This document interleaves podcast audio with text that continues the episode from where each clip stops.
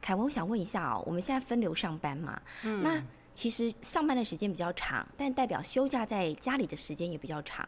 那像我自己的习惯的话，闲来无事会划一下这个网络社群媒体，好比像是 IG 啊、Twitter 等等。然后我就会发现哦，有很多这种比较红的，可能有蓝勾勾的，或是点阅率比较高的一些他自己的专业，可能都是一些同志，他们可能都会在上面啊，可能就是分享自己的生活现况，然后自己去吃哪些美食，甚至是。公开放闪美照，就是 lover 的照片这样子，然后我就会有一个很好奇，因为我不太懂这个次文化，他们的就是你知道说在 IG 上面都会有 hashtags，它就会有一个井字号，然后后面就会写很多人只要是同志的 IG，它上面都会有个 pride 或是什么 pride moms 或是 happy pride，是我同志我骄傲吗？你有没有这方面？你有没有涉猎或是有看过或是懂？哦，你说就是那 hashtag 有时候是一个什么 pride。month 之类的对对对对对。哦，其实呢，是因为就是六月是那个同志同志骄傲月哦。以往就是这个时候呢，就是世界各地应该要有很多就是同志游行啊，什么那个。庆祝活动，不过当然因为疫情嘛，所以嘿嘿，大家只能换成网络上放闪。哦，所以他这个其实不是我同志我骄傲，其实他是因为他有一个节庆，然后现在转为就是网络上发酵这样。当然，我同志我骄傲也是真的啦，所以我的联想是 正确。来讲，就是也是我放闪我骄傲嘛。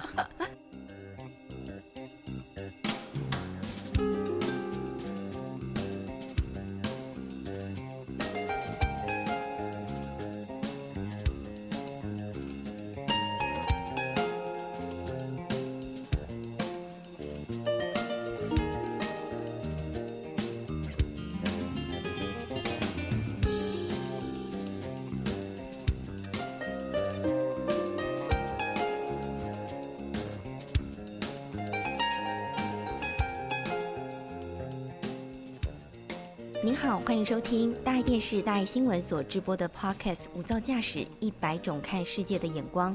我是刘芳瑜，今天很开心的为大家邀请到了外电编译邱凯文，先为大家做一下这个近期的国际新闻梳理。的确，最近有好多好多的性别议题，包括呢大家都众所瞩目的东京奥运哦，他们将会出现史上第一位跨性别的选手要参赛。另外，美国高等法院在六月底的时候，也在跨性别人士的如如厕权上做出一项里程性的决定，或许听众朋友会觉得很好奇，什么是如厕？为什么要争取权利？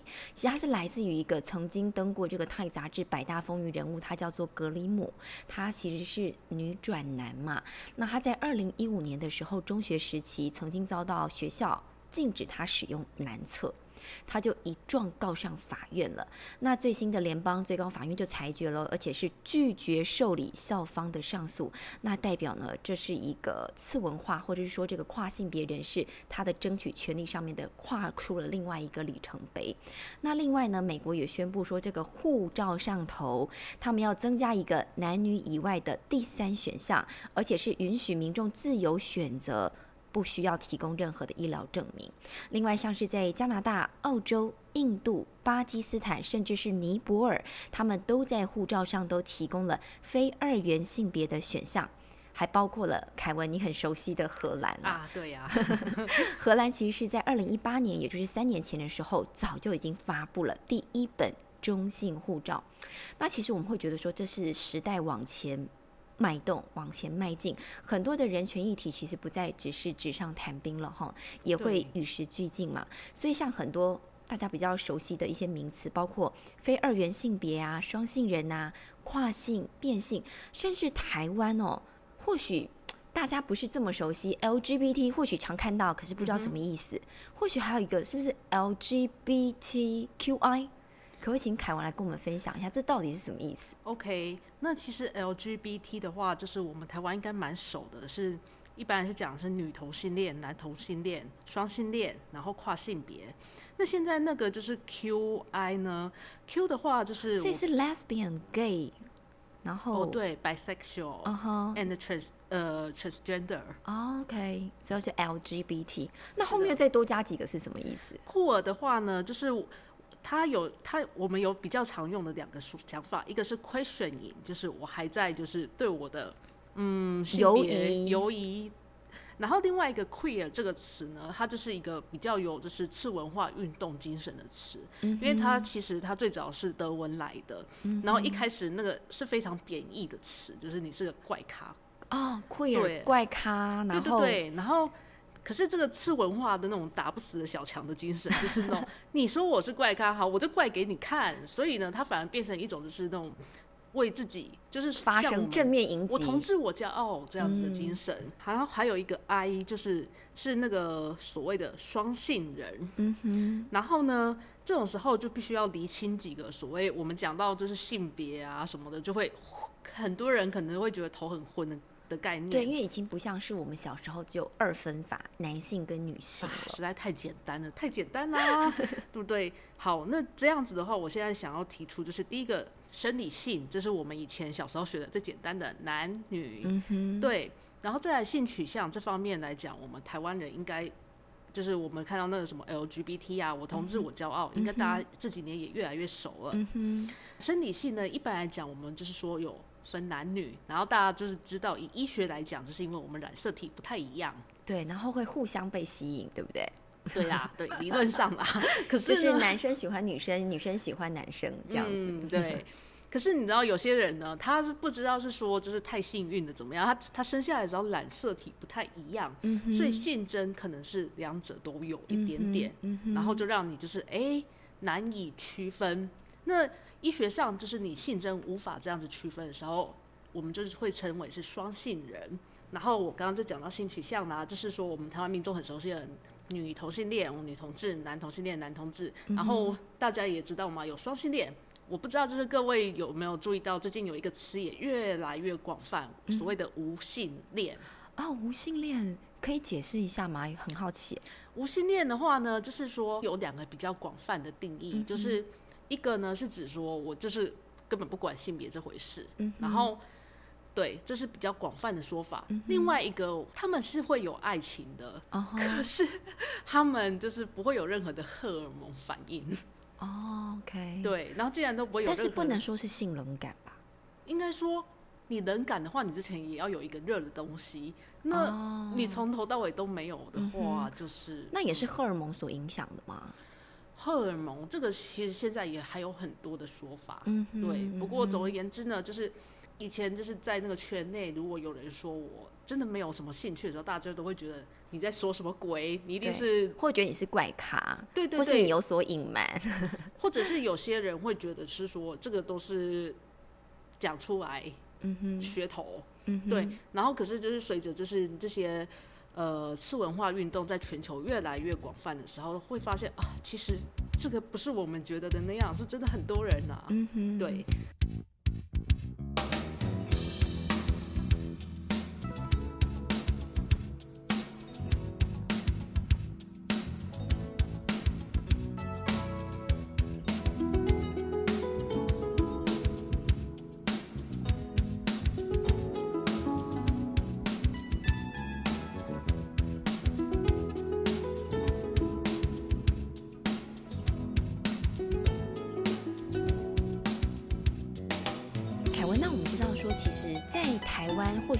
几年才会有一些同志游行，就是比较算是浮上台面，在国外都行之有年了。比如说有一些彩虹游行啊，或是变装皇后等等，这是他们对于自己性别的认同跟表达吗？哎，我觉得这这方面很好玩，就是当我们看到就是同志游行的时候，尤其是你看到那个就是哇超养眼的，就是承认，对，就是。那种时候呢，就是我必须说，性别认同跟性别表达，他们是一个非常相关的东西。可是呢，有一些些微的差异。像我们讲到说是变装皇后好了，它就是一个很好玩的例子。一般来讲，性别认同就是说，哎，我觉得我是男生，或我是女生，或者我男女皆有，或者我两个都不是。像有些人就。有些人就会觉得自己只是小动物，对对对，好吧，好不好意思刷人了。然后呢，就是这个就是叫做性别认同。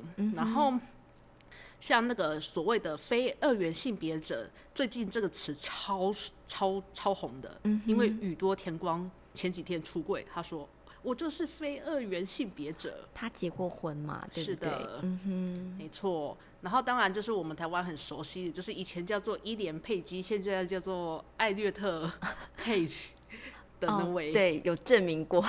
对对对对对。那这个是性别认同的例子。嗯哼。然后再性别表达，像我们看到变装皇后那样子，你会觉得说，哎，你穿网袜，然后就是穿马甲什么，你比较认同想要当女生吗？嗯哼。Oh no，怎么可能呢？对，其实。性别表达是指一个人的服装风格、外表，甚至是包括你的行为、声音。像有些人有就是变装的时候会故意把声音变一变嘛。对，那他跟那所谓的性别性别的那个认同是相关的，可是不一定。所以就是说呢，对变装皇后来讲的话，她有变装没变装，都是 part of me，都是我啊。嗯哼对。凯文，我比较好奇耶。我记得上次跟你聊到的时候，你在荷兰读博士的时候，你学的不是重金属音乐吗？那为什么你对这个次文化感觉就是了若指掌？哎，哦，这个呢，该怎么讲呢？就是在我以前那年年少的时候，就是 不小心就误入丛林，我去修了什么性别研究啊、酷儿研究，哦，难这是一个。可是呢，另外一个让我真的就是。开始会关注这些议题，是当我跳进重金属次文化的时候。嗯，大家不知道，就是大家看到重金属乐的那个乐手的时候，有没有觉得就是哇？当然，就是我们台湾的 f r e d d y 他现在已经把头发剪短了。可是，就是通常你看到重金属乐的男性乐手的时候，他们都是长头发的。嗯哼，对。可是又有很多就是那种肌肉超级超养眼。那有异曲同工之妙，所以他们可能性取向可能也都是比较偏向于这种非二二二元分法。不好意思，就是这其实就是不对的。就是说呢，他们重金属乐，他们至少就是以说男乐手这方面就是长发，可是身材又超阳刚的。是。那他们的次文化反而就是有一种很强烈的性别区分的意识。哦。对，所以说重金属乐乐手，你我们会注意到就是。女乐手超少，少少少少少。当然，女性乐手整体乐坛来讲都是偏少，可是女重金属乐又特别少。嗯哼。那因为我开始听重金属乐，然后我又又有修过这些东西，然后后来我又跑去荷兰了。荷兰，嗯，很多重金属的现场可以去。然后加上荷兰呢，它又是一个蛮。它是全球第一个就是同志婚姻合法的国家，那代表他们如果这么早就已经成为全球独步全球第一个当时啦吼同性婚姻合法化的国家，那他们是不是在这方面的保护这种性弱势上面也更完善呢？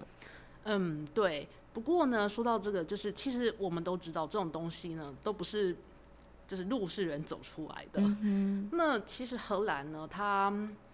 当然，就是他之前是有被纳粹占领过，然后我们都知道，纳粹除了嗯，就是迫害犹太人以外，也有迫害就是性少数。嗯那当然，那个时候那个地方的那些族群是很可怜的。嗯然后后来就是到了六零年代的时候，那时候大家都知道，欧美开始就是那种新的新的那个学呃年轻风潮开始升级。嗯然后呢，荷兰呢，他在一九七一年的时候。也把同性恋除罪化了。嗯哼，对，以前是罪哦。哦，以前是罪呀。对，同性是一种罪哈。对啊。那荷兰它有没有一些就是比较亲民的口号，是关于这种保护性弱势平权有关的？哦，我记得就是我在荷兰有一句话，我听到都快要烂掉了。各式各样的说来听听，要跟我讲说，same-sex marriage is not even an issue here。所以他们认为这对他们来说根本就不是一个问题，根本不要拿出来讲了。他们已经稀松平常的，就是这样子。嗯，对。然后我记得我第一次看到那个荷兰官方的那个口号的时候，也觉得会心一笑吧。就是 orange，就是荷兰的那个他们国家的国色，对国色，对橘色嘛。Orange is always part of the rainbow。橘色一直都是彩虹的一部分。因为你知道同志运动不是有那个彩虹旗吗？的确没错，里面有橘色哦。所以它代表是我们荷兰至始至终其实都很认认同各种的性别。对，就是是这样子的意思。嗯哼，当然就是会让人家觉得哦，暖暖的。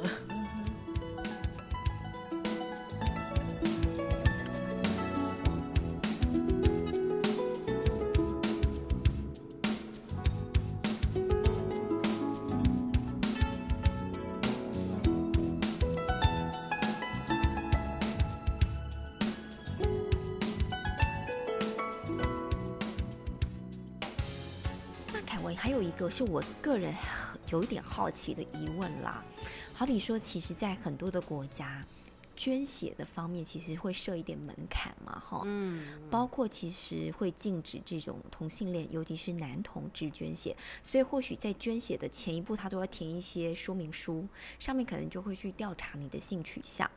那现在这样子的话，其实已经很多的国家它都与时俱进。那关于捐血这方面有有所改变吗？哦，这方面的话，荷兰又是领先的佼佼者了。对，其实。